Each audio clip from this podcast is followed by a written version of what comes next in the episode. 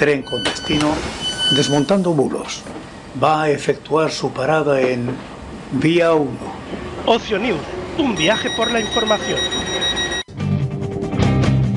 Bulos, mentiras, falsedades. Sara Martínez los desmonta para ti. No te lo pierdas. Desmontando bulos con Sara Martínez.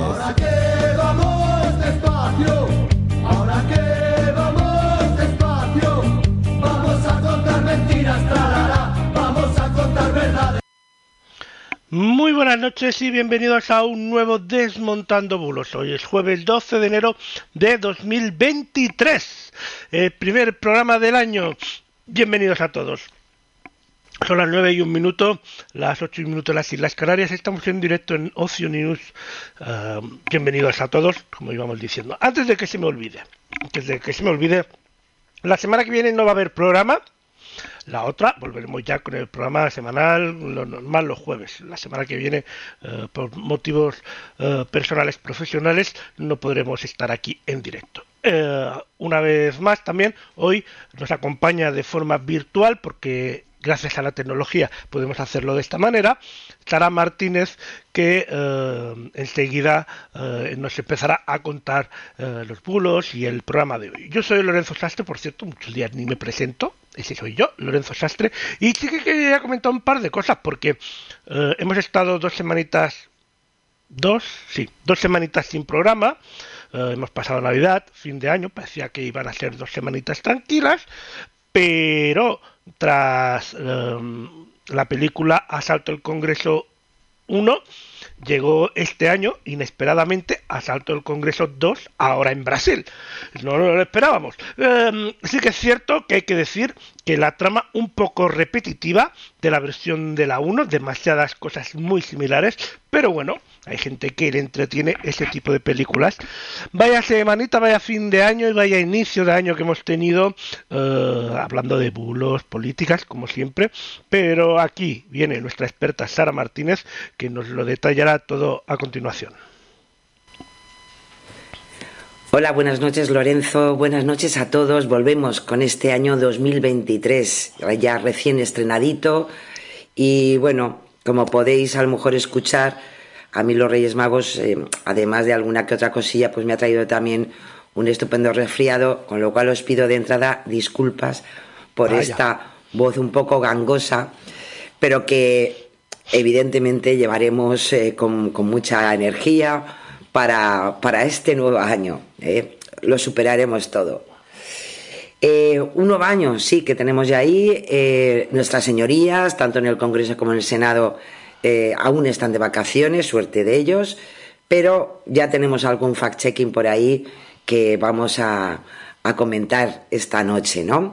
Así que, si te parece, Lorenzo, como hay muchos contenidos, como no nos veíamos desde, desde un poquito antes de Nochebuena, pues hemos resumido un poco lo más interesante de las últimas semanas que hemos podido encontrar en cuanto a ciberseguridad, desinformación y a esos siempre tan, tan estupendos bulos que se hacen virales en las redes sociales. Genial, adelante. Eh, en cuanto a ciberseguridad, os he querido traer esta vez una interesante, interesantísima información del periodista Carlos del Castillo, del diario.es, que podéis eh, eh, buscarlo y lo podéis encontrar en sus páginas, sobre suplantación de identidad de instituciones públicas, algo que ya hemos hablado muchas veces aquí, que desde el OSI se ha, se ha denunciado muchas veces, y en esta ocasión nos trae una información sobre esa última vuelta de tuerca de este timo que se está dando además en Google. Eh, hay webs que se cuelan en los primeros puestos de los resultados del buscador, eh, simulando ser los portales oficiales de esas empresas e instituciones y engañan al usuario para que llame a números de tarifación especial como los 118, donde no, al final no vamos a tener ningún servicio especial. La trata es que el buscador reconoce que esas web violan su sistema, pero como ocurre con las estafas por SMS o por email, está teniendo muchos problemas para poder controlarse. El manual de esta nueva variante del timo tiene varios puntos. El primero es conseguir aparecer en esas posiciones más altas en Google cuando se busca el teléfono o información de ese organismo. Claro, ¿qué ocurre? Que para estar en esos primeros puestos, todos sabéis muy bien que eh, el, método es muy fácil, es pagar a la multinacional para que se salte el algoritmo y coloque sus webs en lo más alto de las listas de resultados como contenidos patrocinados. En determinadas búsqueda, búsquedas, hasta los cuatro primeros resultados que muestra Google los ocupan este tipo de páginas, con lo cual el peligro es bastante importante. El plan no es que el usuario pinche en el enlace, la treta se basa en que éste llame directamente al número que aparece en el resultado de búsqueda. El segundo punto del manual de esta estafa es que ese teléfono siempre será uno con prefijo territorial, que no implica un coste extra, lo que ayuda a que el usuario confíe que lo que Google le ha mostrado es efectivamente el portal oficial de la institución. ¿Qué es lo que ocurre y cuándo empieza la segunda parte y más importante del timo? Que los operadores que reciben esas llamadas a números sin coste escuchan la consulta del usuario sobre esa entrega de un paquete, sobre la solicitud de una cita con Hacienda, con la seguridad social o con problemas con una cuenta bancaria. Entonces le escuchan le y le redirigen, que es lo más interesante, a un 118 para que pueda eh, constatar mejor el problema y pueda posiblemente, claro, entre comillas, dar solución al problema que la está explicando.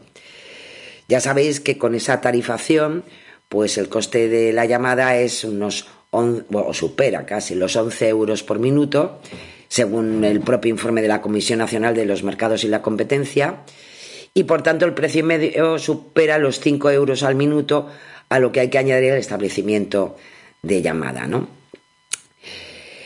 Este es el gran, este es el gran eh, timo y la gran estafa que se está produciendo en este momento.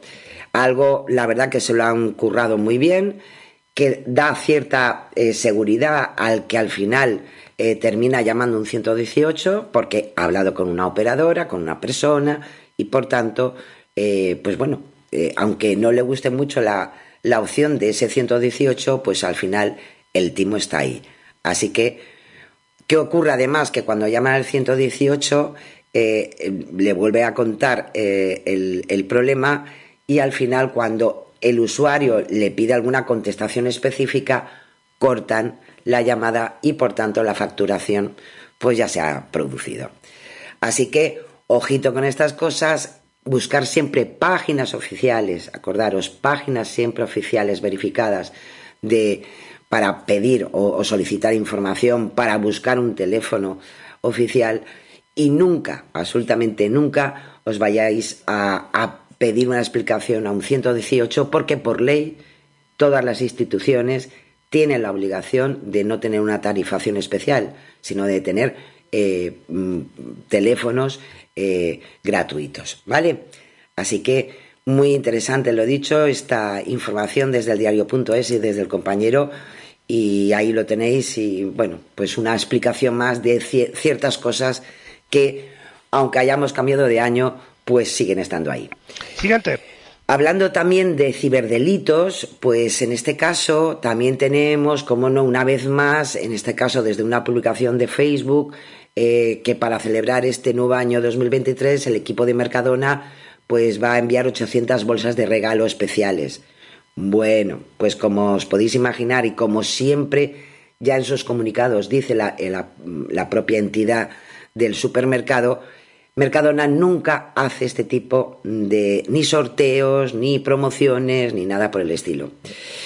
Eh, claro, desde esa página de Facebook eh, se llama Mercadona Fans, eh, que además se postula como perfil oficial de la compañía en Facebook, pues bueno, desde el 5 de enero, pues están, que además fue creada a propósito, pues están con esta pseudo promoción que al final es un timo más, en definitiva.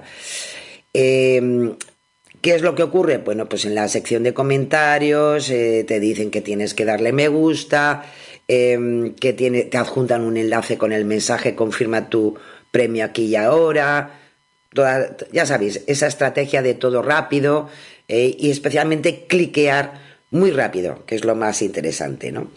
Y entonces, pues bueno, pues eh, te piden el número de teléfono para, en fin, comunicarte que has sido el afortunado y el afortunado es que te en la web te inscribes a un servicio SMS Premium, por lo que te van a cobrar una cantidad en la factura telefónica. Por lo tanto, eh, es, eh, evidentemente un engaño. Y eh, como ya os, hemos dicho muchas veces, porque Mercadona, desgraciadamente, como otros, como otros supermercados, pues han sido al final, en algún momento, víctimas de este tipo de engaños. Así que, lo dicho, nunca realizan este tipo de promociones y sorteos. Yo creo que ni regalos de vales, ni que también en alguna ocasión, como sabéis, eh, ha ocurrido y acordaros, ni se cobra por realizar entrevistas de trabajo, que es una de las cosas que a mí más me molesta, porque solamente le falta una persona que está intentando conseguir trabajo que se encuentre con estafas como esta. Bueno, pasamos a, a lo que es eh, una, una eh, un, para mí, hombre, a mí me ha parecido interesantísimo es un vídeo donde nos hablan eh, personas muy reconocidas dentro de lo que es el mundo de la desinformación, de las fake news, de los bulos, como son Carmen Colomina, periodista e investigadora, o Simona Levy, fundadora de Exnet, o Alexandre López Borrul, profesor de la Universidad Oberta de Cataluña, o Begoña Díaz, psicóloga y profesora de la Internacional de Cataluña, de Barcelona, y nos hablan de eso. Eh, quién desinforma, a quién le interesa la manipulación de la información, porque hay un interés en diseminar mentiras y promover, por ejemplo, el negacionismo científico. Bueno, pues esto nos lo explican en este vídeo que os he traído, porque me ha parecido muy interesante eh, para que podamos reflexionar sobre todo lo que significa eh, el mundo de la desinformación, que tampoco es tan nuevo, como os lo van a explicar ellos, y em, ¿Qué podemos hacer las personas, eh? la, ciudadanía, para, para, contrastar la información y, lo más importante, defender nuestros derechos a ser bien informados para tener opiniones libres? Espero que os guste. Si te parece, Lorenzo, lo vamos a ver. Vamos a ello. En 500 metros gire a la derecha. A veces nos creemos que tomamos nosotros las decisiones. En 200 metros gire a la derecha. En realidad vamos donde nos dicen, creyendo que es una decisión neutra. Gire a la derecha. Pero no lo es. Ha llegado el momento de tomar el control, de volver a decidir nosotros, de no fiarlo todo a un algoritmo. Por favor, dele like y comparta en sus redes. La primera pregunta que debemos hacernos es ¿quién desinforma? ¿A quién le interesa manipularnos? La desinformación se ha ido sofisticando, pues cada vez más yo creo que está mucho más personalizada. Precisamente porque todos tenemos nuestra propia identidad online, cada vez es mucho más fácil identificar qué, somos, qué creemos, qué nos gusta y cómo llegar a nosotros. Y hay todo un mercado montado a partir de estos datos para enviarnos la, la información o desinformación que más se crea que puede, que puede llegar a convencernos o movilizarnos. A veces es difícil saber quién desinforma y a veces está muy claro, pero la consecuencia de ese bombardeo de informaciones falsas es evidente, una pérdida de interés por lo que está pasando y eso seguramente es lo que buscan, que no te metas. Que las mentiras están por todas partes, ¿eh? de los individuos, los gobiernos, las instituciones. Ahora se habla mucho de desinformación y de fake news, pero en realidad son, es la propaganda de toda la vida. Aquí tenemos un problema que quien debería regular esto son los, primeros, eh, los primeros en, en, crear desinformación, que son los partidos políticos. Son los primeros clientes de esta industria los, eh, y los primeros promotores de esta industria. Sobre el cambio climático, por ejemplo, está muy claro quién desinforma son aquellos que entienden la ciencia como un vector de progreso y por tanto todos aquellos sectores más conservadores son aquellos que han sido más críticos con la ciencia, que son los que de alguna manera entienden que la ciencia es progreso y ese progreso ellos no lo ven bien. Son desde una visión muy, conservadora, desde un miedo al cambio, un miedo a cómo está cambiando el mundo en el siglo XXI. Todos conocemos a gente que desinforma, a gente que difunde mentiras sin querer que se cree todas las teorías de la conspiración. ¿Cómo nos acercamos a esas personas? Tenemos que convivir con ellas. Veremos que las personas van a defender muy vehemente esa información, van a ser eh, un poco incluso agresivos ¿no? en sus comentarios. Eh, claro, está, si intentas luchar contra sus creencias y son, están tan arraigadas en esa persona, pues siempre va a haber, va a haber resistencia. ¿no? Es algo que tenemos que, que saber que puede pasar. Nosotros tenemos siempre que mantener la calma ¿no? y respetar, también saber el límite del otro. No podemos de un día para otro cambiar las creencias de una persona. Siempre tenemos que acercarnos al, al otro con respeto y paciencia ¿no? y con tiempo. Pero vamos con las soluciones, que las hay. ¿Qué podemos hacer los ciudadanos de a pie para combatir la desinformación? Debemos empezar a, a cambiar de chip y a plantearnos nuestras sociedades eh, no como unas sociedades tuteladas. ¿no? O sea, ahora el digital dice, bueno, hazlo tú mismo. Eh, entonces, está bien que existan los fact-checkers, repito, yo pienso que cuantas más formas de verificación o de replantear la información siempre es muy importante, pero también los fact-checkers tienen una línea editorial y unos intereses que defender, por la cual cosa debemos continuar como ciudadanos a, eh, a tomar de varias fuentes y estar informados desde varios puntos de vista. Los jóvenes, los ciudadanos con un nivel educativo bajo y las personas con menos ingresos son más vulnerables a la desinformación. Una persona formada, con espíritu crítico y con las herramientas necesarias es más difícil de engañar. Pero estás sola. ¿Qué pasaría si todos tuviéramos esas competencias?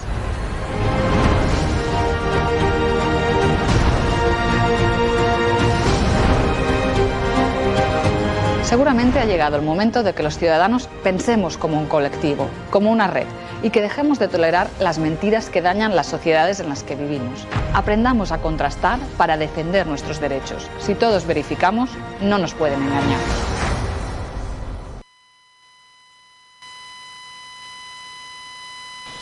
Bueno, bien interesante. Uh, continúa tú, Sara. Hola, buenas noches Lorenzo, buenas noches a todos. Volvemos con este año 2023, ya recién. Bueno, uh, parece que estamos teniendo algún problemica uh, con el audio, porque uh, lógicamente este no es el audio que iba. cosas del directo. Uh, pero no pasa nada porque aquí somos muy profesionales y lo solucionamos enseguida. Dejadme un segundito. Recordaros que la próxima semana no habrá programa, en la otra ya volveremos normalmente, esperamos que con Sara ya uh, en directo. Vamos a ver, vamos a ver, vamos a ver si podemos recuperar, a ver, 716 o, o, o, o o, o, o, o me parece que no vamos a poder recuperarlo porque me parece que Sara me ha mandado dos veces el mismo audio. Vamos a probarlo, vamos a probar a ver si uh, podemos.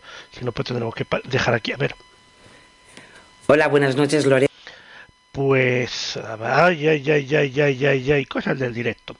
Uh, vamos a ver, vamos a ver. Dejadme un uh, segundito, que esto yo lo intento solucionar lo más rápido posible. Ya sabéis que aquí en Oceanus Radio estas cosas pues son en directo. A ver si ahora, ahora, ahora aquí sí, venga, va. Le damos aquí, aquí, vale. Uh, le damos aquí, por aquí, por aquí, por aquí.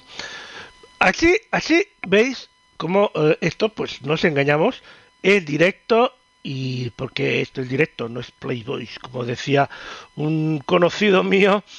Uh, a ver si ahora nos uh, puede refrescar esto, estimado sistema informático. y continuamos con el programa. Ahí vamos a ver si tenemos aquí, aquí, vale, lo tenemos aquí, vale, pues adelante, a ver, a ver, a ver. No, todavía no. Hay que esperar unos segunditos. Uh, 9 y 19. Uh, continuamos ahora sí con Sara. Adelante, Sara. Bueno, y después de estas estupendas reflexiones que iremos completando con otras en las próximas semanas, mmm, lo dicho, me parece interesantísimo el trabajo que hacen de, de investigación. Vamos a, a, otra, a otro de nuestros apartados eh, eh, respecto a la transparencia de la mano de Cibio, eh, cibio.es. Y en este caso, pues traen una publicación del BOE mm, que nos afecta a todos o nos puede afectar a todos en algún momento a partir del próximo 1 de abril, pero ya se ha recogido en la publicación el decreto que elimina, y esto es importante, la obligación de llevar los partes de baja a la empresa en procesos de incapacidad temporal. Así, a partir de la entrada en vigor de este decreto, como os decía, el próximo 1 de abril, en atención primaria, la seguridad social, las mutuas y las empresas intercambiarán estos documentos de forma telemática sin necesidad que la persona trabajadora lleve a la empresa en papel y mano los partes de baja de confirmación y alta. Pues ya era Se ahora. acaba ¿eh? además así, no es por nada, pero un proceso que además de lento y problemático, algo que acordaros se vio especialmente en la peor época del COVID, suponía que las personas trabajadoras, estando además enfermas, tuvieran que hacer esa gestión directamente. La medida que afectará a todas las incapacidades temporales, como os decía, eh, eh, serán las que arranquen a partir de ese 1 de abril o las que estén en proceso de incapacidad eh, ese 1 de abril. Eh, es un, yo creo que es una importante medida. Eh, mm, eh, los, los partes, las mutuas mandarán a los partes a la seguridad social de forma inmediata o el médico de cabecera o como mucho el primer día hábil hábil siguiente. Así la seguridad social informará a la empresa en el mismo plazo desde que lo reciba y a partir de entonces la empresa tendrá un máximo de tres días hábiles para completar los datos que se le requieran a través del sistema red, que es el que está implantado hace ya bastantes años sobre todas estas tramitaciones en la seguridad social. Hay que decir que si estas últimas no lo hacen en plazo, serán sancionadas como ocurre con las altas y bajas de contratos. ¿eh? Por el momento, eso sí, esta modificación no afecta a las Fuerzas Armadas, a los funcionarios civiles de la Administración del Estado y del personal al servicio de la Administración de Justicia. ¿eh? Para, más que nada porque tienen que cambiar su propia normativa y reformarla para poder eh, realizarlo como se va a hacer para el resto de trabajadores. Eso sí, los tiempos de duración de las bajas, los intervalos entre revisión y revisión siguen siendo iguales, pero el decreto matiza que la mutua o el médico de familia puede establecer citas para evaluar la incapacidad antes de esos plazos eh, máximos. Así que, en verdad, casi todo sigue igual en cuanto a lo que es eh, la incapacidad temporal, pero, hombre, pues es un poquito más fácil y tiene, pues, hombre, pues un pasito más dentro de la digitalización de todas nuestras relaciones con la Administración. Y nos vamos, como siempre, con algunos datos, eh, que han habido muchísimos eh, desde la última vez que nos encontramos por aquí, eh, de la mano de Europa Press, Europa Press Datos, pero sí que me ha parecido interesante recoger algunos, algunos elementos del 2022, por ejemplo, que ha sido el quinto año más cálido en el mundo y el segundo en Europa, con un aumento de emisiones del CO2 especialmente por incendios, con un incremento de la temperatura global, como podéis ver ahí. Y por tanto, no estamos de broma, o sea, seguimos en situación de estar en alerta por lo que supone, desgraciadamente, el calentamiento eh, de la temperatura global, que vamos poquito a poco siempre avanzando para arriba, no, no para abajo. Como podéis ver, la gráfica es súper interesante porque vemos una evolución, hemos visto dónde estábamos hace décadas y dónde estamos ahora. Y también hay otra respecto al mismo tema, pero sí, hablando eh, de Europa, que como os decía, ha sido el, segundo año en Europa más cálido, eh, con los datos que ahora pues ya podemos evaluar de todo el 2022. Así que eh, es interesante tener conciencia sobre todo esto, porque al final, en definitiva, lo que pasa con nuestra atmósfera, con nuestro medio ambiente, pues nos va a afectar a nosotros. Luego decimos que de repente como aparecen mutaciones de, de virus y demás, bueno, pues al final, eh, igual que mutamos nosotros eh, gracias a la contaminación y, y tenemos más problemas eh, sobre enfermedades, pues los bichitos, como digo yo, ellos también intentan sobrevivir a pesar de los cambios climáticos. Así que interesantes las dos gráficas y también de alguna manera pues tener un poquito de conciencia. Y luego pues, eh, pues como bien sabéis el año eh, nuevo pues ha comenzado con tres casos de violencia machista en investigación y una asesinada por un hombre registrado en el, en el registro eh, Biogen, que sabéis que es donde se recopila toda la información de esta lacra que, aunque cambiemos de año, pues no cambia eh, el espíritu, ¿no? Las víctimas mortales a causa de la violencia de género en lo que va, en lo que iba de año hasta diciembre de 2022, pues ya queda como dato eh, definitivo en 49. Es el balance que arroja el Ministerio de Presidencia, Relaciones con las Cortes de Igualdad, y en concreto en diciembre de 2022, que es lo que tenemos ahí al lado, pues, pues nada menos que 11 mujeres ¿eh? han sido asesinadas víctimas de violencia machista, lo que representa una variación de tres respecto al mismo mes del año 2021. O sea que no andamos ni mejor ni peor o peor y, un poco más. ¿Por qué? Pues porque al final, aunque haya una víctima solo, pues yo creo que es para, para preocuparnos, ¿no? Y luego os traigo también, eh, eh, respecto a este tremendo problema, eh, una gráfica que refleja el número de víctimas año tras año desde 2003.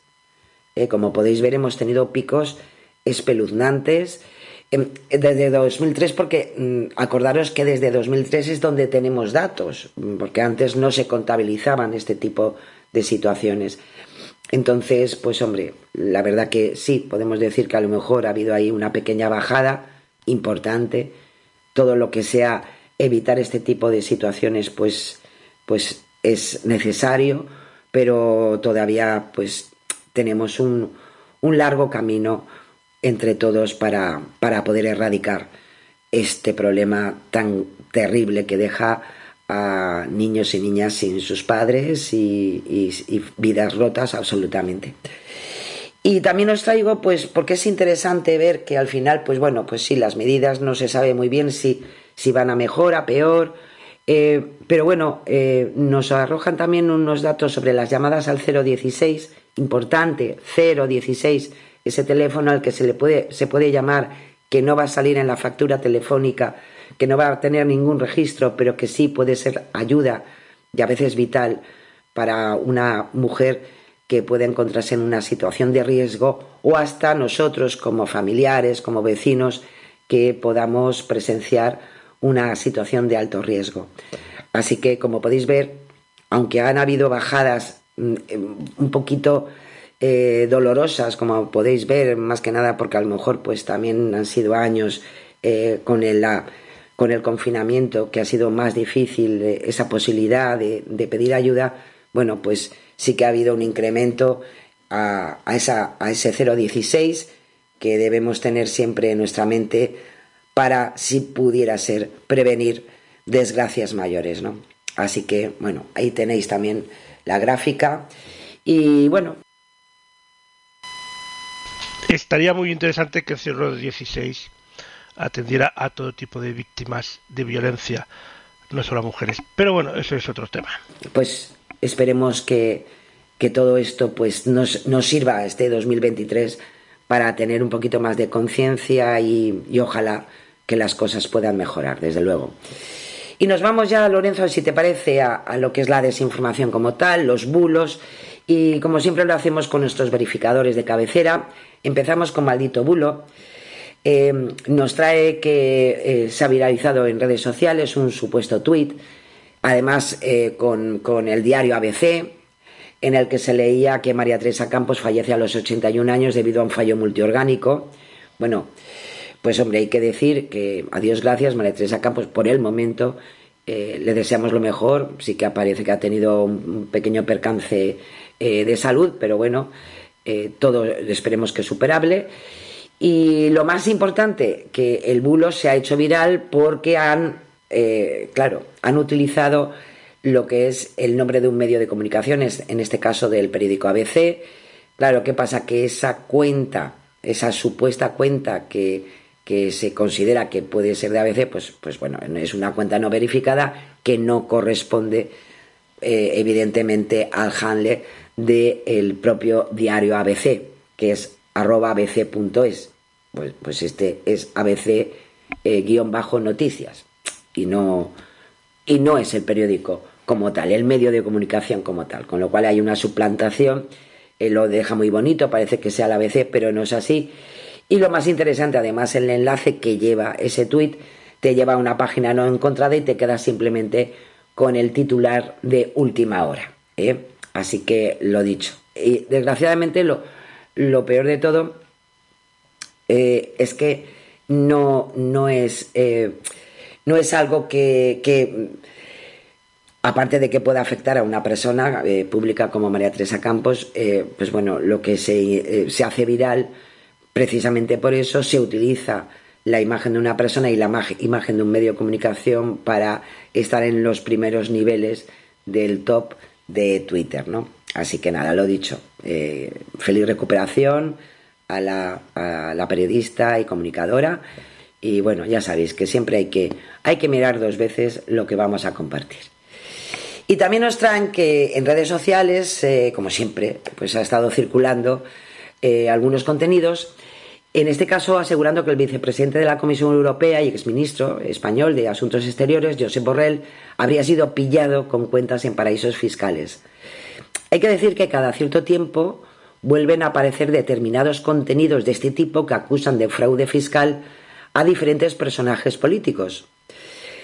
Todos, todos, estos mensajes al final tienen el mismo patrón. Realizan esta acusación aportando únicamente como prueba unas supuestas notas manuscritas que revelarían una, una supuesta trama de, la, de, las altas esferas políticas. ¿no?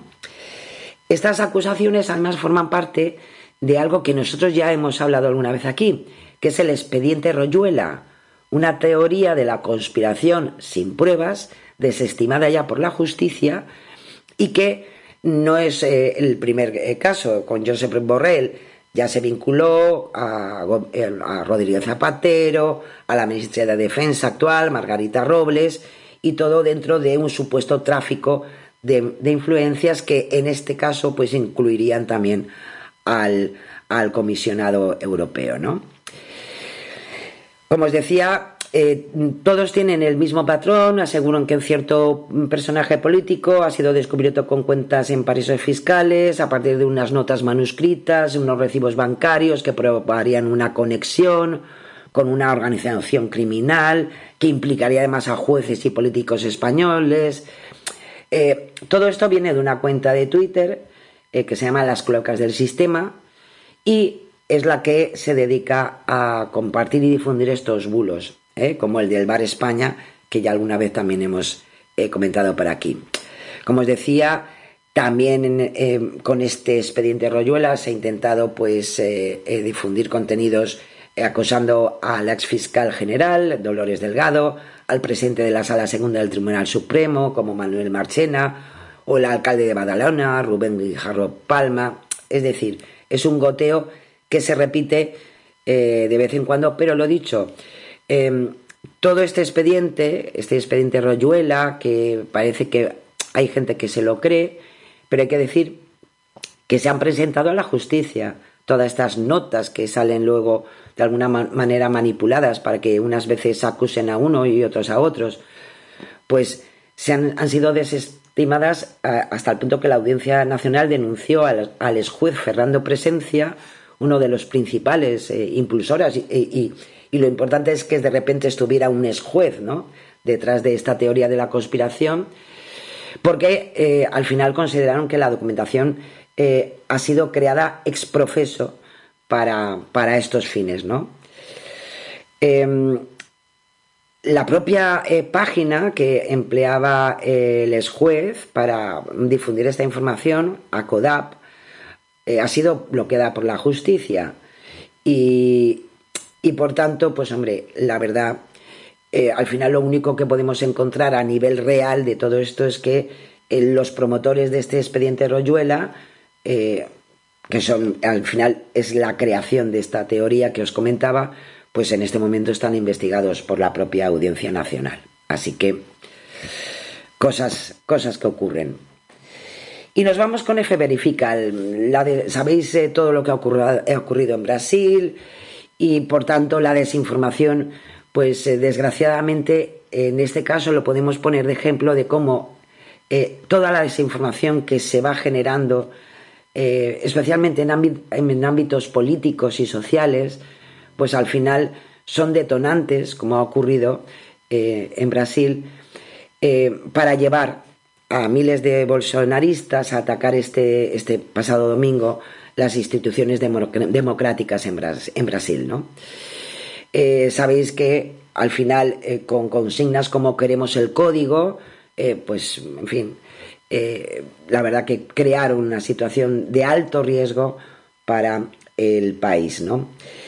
¿Por qué decían queremos país? Bueno, queremos el código, perdón, pues porque todos los asaltantes a, al, lugar, al Congreso Nacional, a la sede del Ejecutivo y la Corte Suprema, lo que estaban pidiendo es eh, dar, dar, explicación de esa teoría alimentada desde el bolsonarismo, no ahora, desde antes de las elecciones, de que las urnas electrónicas eh, para los comicios habían sido manipuladas y por tanto justificar lo que ellos dicen que hubo fraude en las elecciones. Es algo que se ha ido alimentando desde antes de las propias elecciones y el resultado final, pues ya habéis, habéis visto lo que ha ocurrido.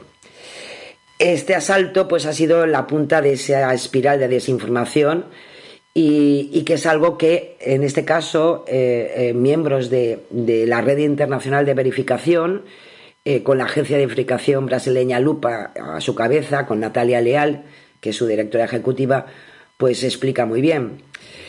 Esos contenidos falsos en redes han tratado de dibujar a un Lula como un presidente ilegítimo, con mensajes que aseguraban que se había cometido fraude y que incluso su investidura fue una farsa. Tanto es así que han metido por en medio hasta el libro de, de firma de que no era el mismo. Pues claro, es que los libros se acaban.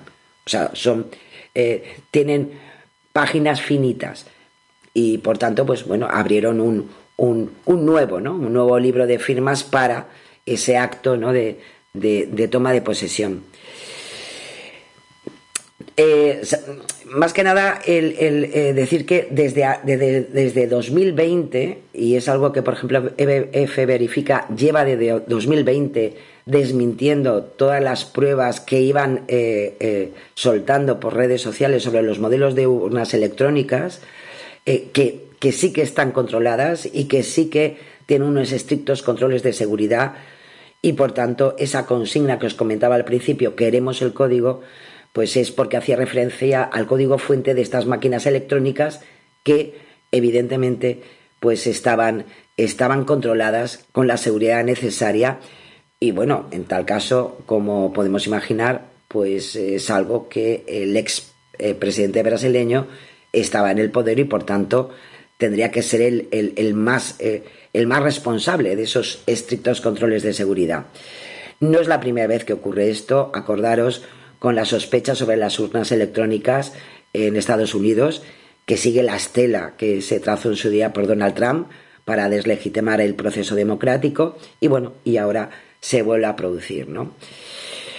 Eh, la situación, mm, la verdad que es lamentable porque lleva a, cosas como lo que ocurrió este fin de semana y bueno, pues hay que, hay que tener en cuenta que todo esto tiene que ver con la defensa de la democracia y la defensa de nuestros derechos como, como sociedad y como pueblo, con lo cual es interesante eh, tenerlo en cuenta. ¿no? Como bien podemos imaginar, eh, Lorenzo, pues de alguna manera la desinformación siempre nos toca lo más emocional y por tanto eh, es más fácil de, de que queramos eh, creernos esa emocionalidad y esa relacionalidad ¿no? con, con, nuestras ideas, con nuestros sentimientos. Y claro, la información más cualificada, pues, pues la verdad que, que a veces no basta para desmentir un contenido y más si eh, al final lo que sí que han conseguido las, las redes sociales y este formato viral, pues es que nuestra, a lo mejor, nuestra, nuestra excesiva polarización, pues nos veamos de alguna manera pues, pues eh, cercanos a otras personas que creen y desean lo mismo que uno, ¿no? Y yo creo que hay que ser un poquito más racionales y seguir pensando uno su, su ideología, pero hombre, con, con, cierto, con cierto sosiego, ¿no? Y, especialmente con razonamientos ¿eh? y, con, y, con una cierta credibilidad, ¿no? Así que este es un ejemplo más pero, pero bueno, desgraciadamente pues no es el único Así que ojalá todo esto nos ayude también a bajar un poquito el diapasón nosotros, nosotros mismos como, como sociedad y no nos creamos cualquier historia. Precisamente desde mm, Verifica Radio Televisión Española eh, también, eh, y pasamos a, en este caso, a un vídeo que se ha hecho viral en Twitter en estos, en estos dos días que, que, que, que ha ocurrido estas situaciones donde hemos visto miles de imágenes sobre lo que estaba pasando en Brasilia, etcétera. Bueno, pues eh, se ha colado, se ha colado en, en, todo eso, pues un vídeo que se ha hecho excesivamente viral, eh, donde, donde además se, se habla de que definitivamente los pueblos de América Latina no quieren vivir en comunismo. El vídeo ha superado más de las, de las 19.000 visualizaciones eh, y suma pues cientos de miles de seguidores eh, que eh, le han dado me gusta, etcétera. ¿Qué ha ocurrido? Al final es verdad que de todas formas la red social lo ha eliminado. ¿Por qué? Bueno, porque es un bulo como tal. ¿Por qué? Pues porque el vídeo no corresponde a Brasil.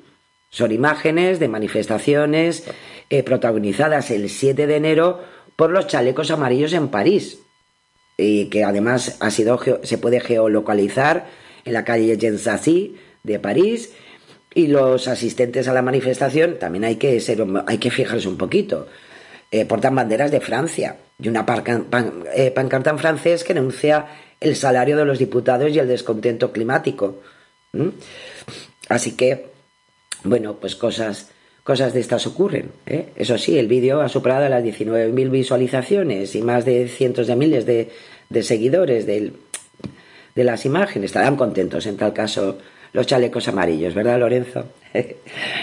bueno, cambiamos de tema, también de la mano de Verifica Radio Televisión Española. Eh, algo que también me, me, me, ha parecido muy interesante destacar, porque sabéis que en redes sociales se ha asegurado que el futbolista Mirnas Azani ha sido ejecutado y que ha sido condenado a pena de muerte por participar en las protestas contra el régimen en Irán tras la muerte de Masameni. Y bueno, pues hay que decir que es falso. El futbolista iraní no ha sido ejecutado ni ha sido condenado a muerte. El tribunal iraní le ha condenado a 26 años de prisión, eso sí, que no es poca cosa, por su supuesta implicación, según el tribunal, en la muerte de tres agentes de seguridad en las eh, protestas en, If Isfahan, ¿vale? Pero bueno, no ha sido ejecutado, es decir, eh, más de 1.300 retweets sobre el cumplimiento de la sentencia que según ese tuit pues había sido ahorcado en plena calle el 20 de diciembre pues no es cierto ¿eh? Eh, hay otros mensajes con más de 1400 retweets difundiendo la misma eh, imagen de que había sido ejecutado lo que pasa que sí las imágenes son ciertas es una ejecución en plena calle pero es un iraní que sí que fue eh, ajusticiado por el régimen de los ayatollahs, que es Mahir Reza Ranajab, pero no, no es el futbolista Amir Nasazadeni.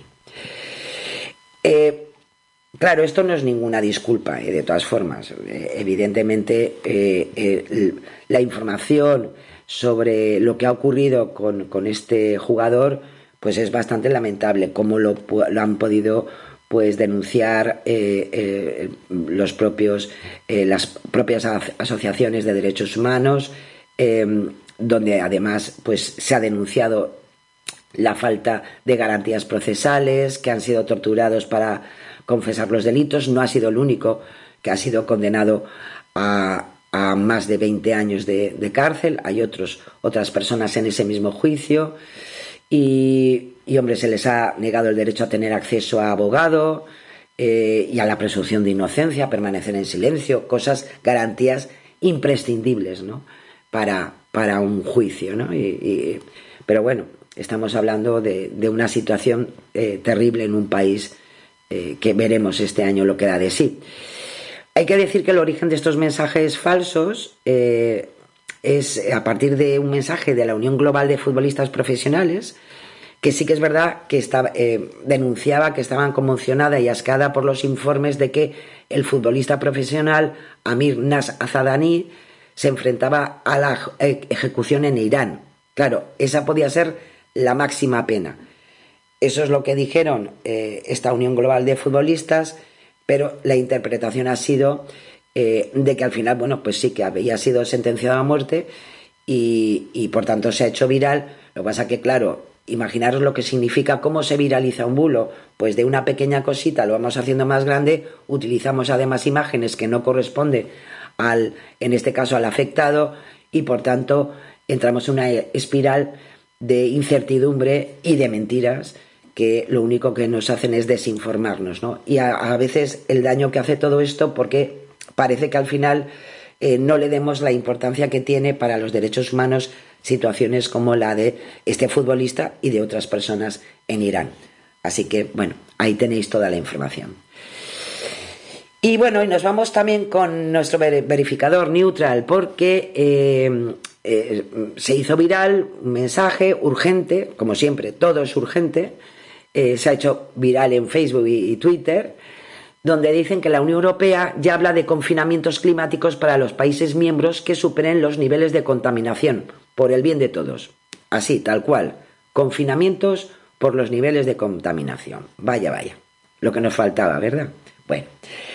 A través de una búsqueda en la página web de la Comisión Europea y en las cuentas oficiales de esta entidad en Twitter, tanto en inglés como en español, por si se nos ha escapado algo, pues Neutral no ha podido encontrar ningún registro de declaraciones donde se considere implementar confinamientos climáticos. Por si acaso, de todas formas, Neutral eh, se puso en contacto con el gabinete de comunicación de la institución y, evidentemente, pues eh, les ha informado de que se trata de un bulo. A todo esto viene eh, eh, se ha hecho viral porque sabéis que antes de que terminara 2023, pues habíamos tenido ese pacto verde europeo, donde los estados de la Unión Europea se comprometían a lograr una neutralidad climática para 2050, ¿m? a partir de varias iniciativas, pero en ningún caso, en ninguno, perdonad, se menciona eh, supuestos confinamientos climáticos de lo que habla el texto. Hay que decir que el, hay un bulo muy similar que ya se eh, produjo en diciembre de 2022 eh, eh, sobre la ciudad británica de Oxford, donde y se hizo viral, evidentemente, porque llamaba mucho la atención. Y se decía que se iban a imponer encierros en esta ciudad británica que se implementarían en 2024 con unas puertas electrónicas para que los residentes no puedan salir de su vecindario ante situaciones eh, de riesgo climático. Eh, claro, el contenido eh, eh, viral malinterpretaba un proyecto piloto, aquí por lo menos sí que había un proyecto piloto, pero claro, mal interpretado, para restricciones de coches privados en seis calles de la ciudad en horas concretas para evitar atascos. Evidentemente, eso no incluía ni peatones ni transporte público y no suponía en ningún caso, de todas formas, la utilización de puertas electrónicas. Entonces, pues bueno, como podéis ver, está todo un poquito exagerado y bueno, seguimos en la misma línea, ¿no? En redes sociales de un, de un granito hacemos un garbanzo y del garbanzo, del garbanzo pasamos directamente al melón. Así que, pero lo dicho, por el momento de confinamientos, de verdad, nada, ¿eh? Y menos puertas electrónicas al campo, vaya. En fin, bueno, si os parece, si te parece, Lorenzo, vamos a hacer ese pequeño fact-checking, aunque los tenemos de vacaciones, ya podéis imaginar que este año va a dar mucho de sí en cuanto a la verborrea de nuestros políticos, que es lo que les toca. ¿Por qué? Pues porque aunque están de vacaciones aún, eh, pues tienen las elecciones, muchas elecciones, tienen muchas elecciones, nosotros también tenemos muchas elecciones, ellos tienen muchas campañas electorales por delante y bueno, como que se están entrenando bastante bien. En esta ocasión nos traemos a Elías Bendodo, eh, el portavoz del Partido Popular, que por enésima vez, enésima, enésima o multienésima, eh, ha vuelto a criticar al gobierno y con los datos del paro, pues que los, los contratos fijos discontinuos, que no lo entienden ellos, como lo entiende en este caso el gobierno. Según eh, eh, comentó Elías Bendodo, no solamente en una entrevista, yo creo que en todas las que hizo en el mismo día, siempre los, joder, los trabajadores fijos discontinuos, es decir, los que trabajan unos meses y otros meses no, contaban en la lista del paro los meses que no trabajaban. Eso fue lo que dijo. ¿Qué ocurre? Bueno, pues por enésima vez vamos a decir que la metodología eh, del cuenteo de los datos del paro eh, no ha cambiado desde hace casi 40 años. ¿eh? Es un dato que lo podemos encontrar en el Boletín Oficial del Estado del 11 de marzo de 1985. es un cómputo estadístico que se hace igual ahora que desde marzo de 1985. Es decir, en tal caso, la comparativa de datos del paro de unos años a otros siguen siendo lo mismo. Mm, lo dice el Ministerio de Trabajo, lo podemos leer en el propio Boletín Oficial del Estado, que tenemos hemeroteca. Pero lo dicen hasta expertos como Rafael Domenech, responsable de análisis económico del BBVA. Se siguen contabilizando como siempre se ha hecho. El criterio administrativo siempre ha sido que los fijos discontinuos inactivos no se computen como parados registrados. ¿Por qué? Porque son demandantes de empleo no ocupados, los denos. Es decir, ellos pasan a ser esos denos que siguen teniendo una vinculación eh, porque en definitiva van a volver a trabajar y no van a perder su puesto de trabajo. Lo tienen perdido, contabilizado de esa manera, eh, porque además sigue siendo un afiliado de la seguridad social durante el periodo que está trabajando y cuando está inoperativo se le da de baja y aparece como afiliado, ¿vale? Que es diferente, ¿de acuerdo? Entonces, es algo que evidentemente no, pues es que no, no, no, no da razones para que se acuse de que qué está haciendo el gobierno, que está maquillando con esas eh, rebajas en las cifras del paro. Algo de lo que de todas formas, pues yo creo que nos deberíamos, eh, no sé, alegrar de que eh, la gente siga teniendo trabajo y si, y si podemos ser más trabajando, pues yo creo que mucho mejor para todos. Así que por enésima vez, pues vamos a decir que lo que las afirmaciones de Bendodo pues son falsas, ¿vale? Y nos vamos con Nadia Calviño, la ministra de Asuntos Económicos y Transformación Digital, que sabéis que a cuenta de la inflación en el precio de los alimentos, el último dato que hemos tenido, que alcanzó el 15,7% en España, pero en cambio en unas declaraciones, pues Nadia Calviño aseguró que España sigue siendo uno de los países más baratos relativamente. Eso es lo que dijo, lo dijo en una entrevista en Cadena Ser, eh, terminando ya 2022. Claro, ¿qué ocurre? Que el precio de los alimentos en España se encuentra por debajo del promedio europeo, es cierto, eh, está por debajo de esa media europea de, de carencia de, en los precios de los alimentos, pero claro, hay 11 países de la Unión Europea con un menor precio de los alimentos, y donde se incluyen además países eh, muy cercanos como Francia o Italia. Es una comparación armonizada que lo hace Eurostat y que además es una herramienta que se monitorea el precio de los alimentos casi mes a mes. Con lo cual, hombre, pues decir que España sigue siendo uno de los países más baratos relativamente, pues hombre, sí, relativamente, eh, pues no sé, ¿qué, será para ella relativamente? Pero que hay 11 países de la Unión Europea por delante de nosotros, o sea que tampoco, tampoco creemos que sea la, mejor eh, manera, ¿no? No estamos ni en el top 10 por, por, por hacer alguna vinculación a, a listados, ¿no? Eh, el equipo de prensa de, de, la vicepresidenta asegura que se refería a que España es el país en el que están subiendo menos los precios al tener la inflación más baja de Europa. Pero, eh, aunque Calviño se refirió a la inflación en frases anteriores, también aseguró que España sigue siendo uno de los países más baratos. Y claro, pues no, no, no es cierto, ¿no? Eh,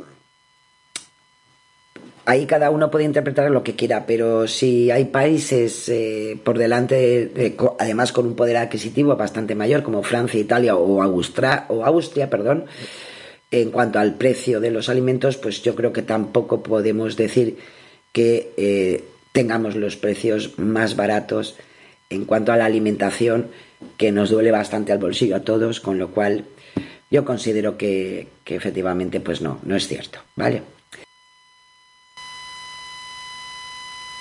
Australia decía que tenía micro apagado. Australia, aunque participe en Eurovisión, de momento no pertenece a Europa. Será. Pero bueno, eh, menos mal que has corregido a tiempo. Te viste ahí finica. Continúa. Y nos vamos con, con Francina Armengol, la presidenta de eh, la, Comunidad Autónoma Balear. Eh, y es a, cuenta de las últimas medidas anunciadas por el Gobierno central para paliar los efectos precisamente de la crisis que ha sido financiar el transporte pública, eh, público, perdón, tanto en Canarias como en las Islas Baleares, para que sea gratuito.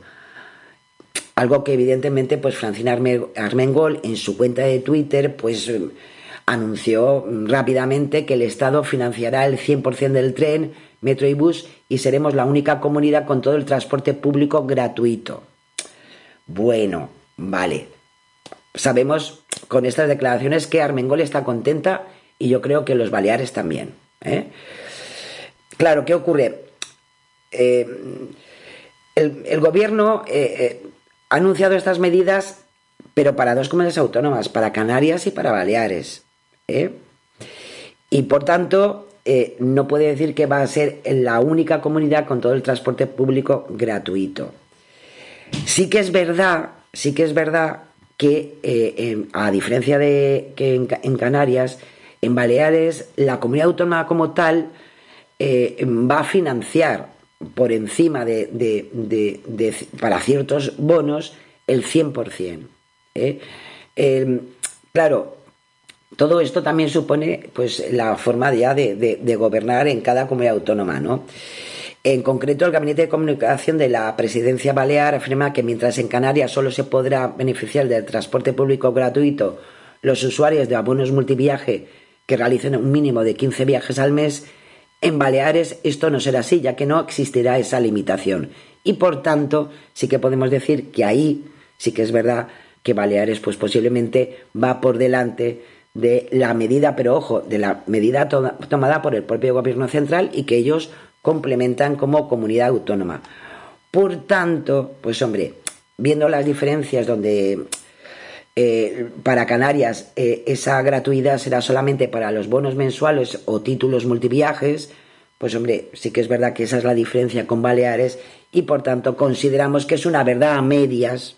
Eh, anda entre Pinto y Valdemoro la presidenta Balear, porque sí que es cierto que, bueno, que la medida tomada por el, gobierno de España es igual para las dos, pero las dos comunidades autónomas pues han hecho sus arreglos para, para ponerla en funcionamiento de una manera un poco diferente. Así que lo vamos a dejar por esta vez ahí, por el medio, ¿vale? Y nos vamos con Rita Maestre, eh, la portavoz de Más Madrid. Eh, eh, después de conocerse, sabéis que también salió estos días la sentencia del Tribunal de Justicia de la Unión Europea, donde se conoce esa sentencia contra Madrid por exceder los límites de contaminación del aire pues la portavoz de Más Madrid en el ayuntamiento pues se aseguró en un tuit, tuits ya sabéis que siempre es tan rápido que a veces pues o se viene muy arriba o, luego meten la pata. En este caso Rita Maestre pues aseguró en esta red social que en 2021 fuimos la única ciudad europea en incumplir los niveles marcados en referencia a la capital, ¿no? Claro, ¿qué ocurre? Si nos vamos a los datos de la Comisión Europea, en 2021 hubo 55 zonas que incumplieron los límites de calidad del aire impuestos por la eh, Unión Europea en cuanto a partículas y 23 zonas que sobrepasaron los de dióxido de nitrógeno. Entre ellos, ahí estaba Madrid. Claro, en total 12 Estados miembros de la Unión Europea han reportado concentraciones particulares por encima del límite diario y 5 más por encima del límite anual, que es lo que recoge eh, la Agencia Europea de Medio Ambiente. Además, siete países reportaron niveles superiores al máximo permitido en dióxido de nitrógeno. ¿Qué, ¿Qué, ocurre? Que otras capitales europeas como París, Berlín, Roma o Lisboa se han visto involucradas en estos incumplimientos con la Unión Europea. Hasta julio de 2022, la Comisión había iniciado 28 procedimientos de infracción por incumplimiento de la directiva, sobre la calidad del aire contra 18 Estados miembros. De ellos, al final, al final, eh, se remitieron 15 casos al Tribunal de Justicia y 10 de ellos han dado lugar a una sentencia. Y es cierto, pues ahí le ha tocado Madrid. Pero, claro, la referencia de Rita Maestre de que eh, en 2021 hemos sido la única ciudad europea en incumplir estos niveles marcados, pues hombre, pues no es cierto. Sí que es verdad que Neutral se puso en contacto con el equipo de prensa de Más Madrid y ellos eh, de alguna manera se apoyaban en el informe La calidad del aire en la ciudad de Madrid durante 2021, elaborado en este caso por Ecologistas en Acción, en el que se precisa que en Madrid En 2021 volvió a ser la única ciudad del Estado español en incumplir el valor límite anual fijado por la Unión Europea, que ya pasó en 2020. Pero claro, ahí se le fue un poquito a Rita Maestre. Es la única ciudad del Estado español, pero no la única ciudad europea que eh, pasaba del límite permitido por la entidad europea. Así que, pues lo sentimos mucho, pero pues no es verdad lo que puso en su tweet, ¿vale?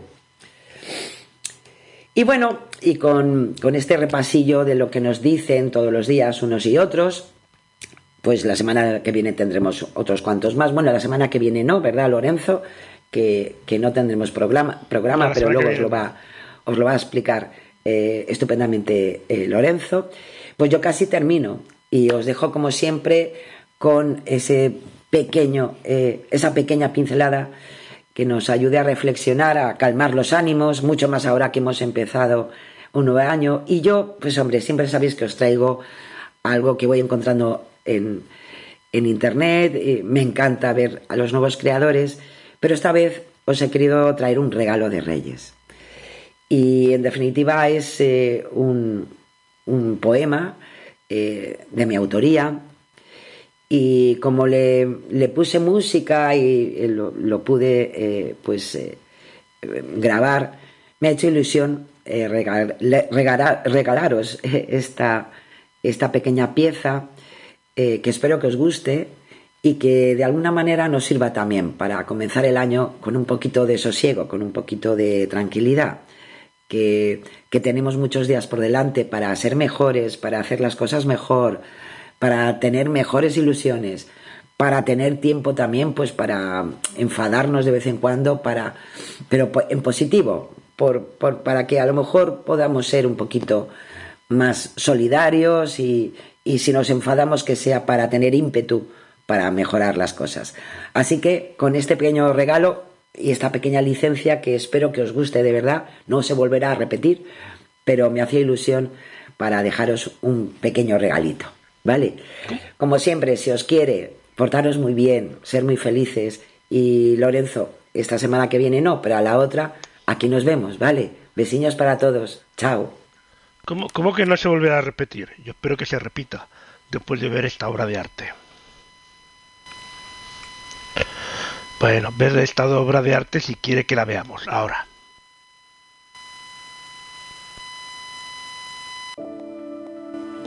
Llueve entre los ojos plata, con pasado de esperanza, agrietada en la madrugada que juega al olvidar. Con tiempo de prisa, espera el momento que comience el baile en la vereda hacia la mar. Retrasa la calma al inicio, arrastrando barro y gemido donde acechan los labios, que acumulan un beso más. Y sigue el orvallo caído entre la pausa y la espera, agazapada entre la hiedra, enredando tu presencia para poderte codiciar.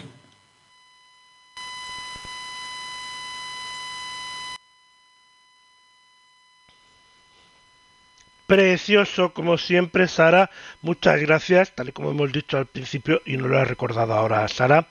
Eh, la semana que viene no tenemos programa, pero a la siguiente pues volvemos uh, con un nuevo programa uh, el próximo jueves día 26. Esperemos que no se desmadre mucho el tema de los bulos y la política durante estos 15 días. Que seáis muy felices y como dice Sara, besiños. Buenas noches. Llueve entre los ojos plata con pasado de esperanza, agrietada en la madrugada que juega al olvidar. Con tiempo de prisa, espera el momento que comience el baile en la vereda hacia la mar. Retrasa la calma al inicio, arrastrando barro y gemido donde acechan los labios que acumulan un beso más. Y sigue el orvallo caído entre la pausa y la espera, agazapada entre la hiedra, enredando tu presencia para poderte codiciar.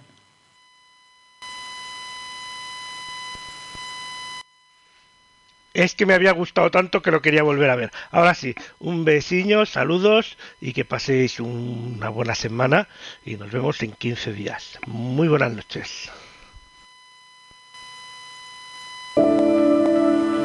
llueve entre los ojos plata, con pasado de esperanza.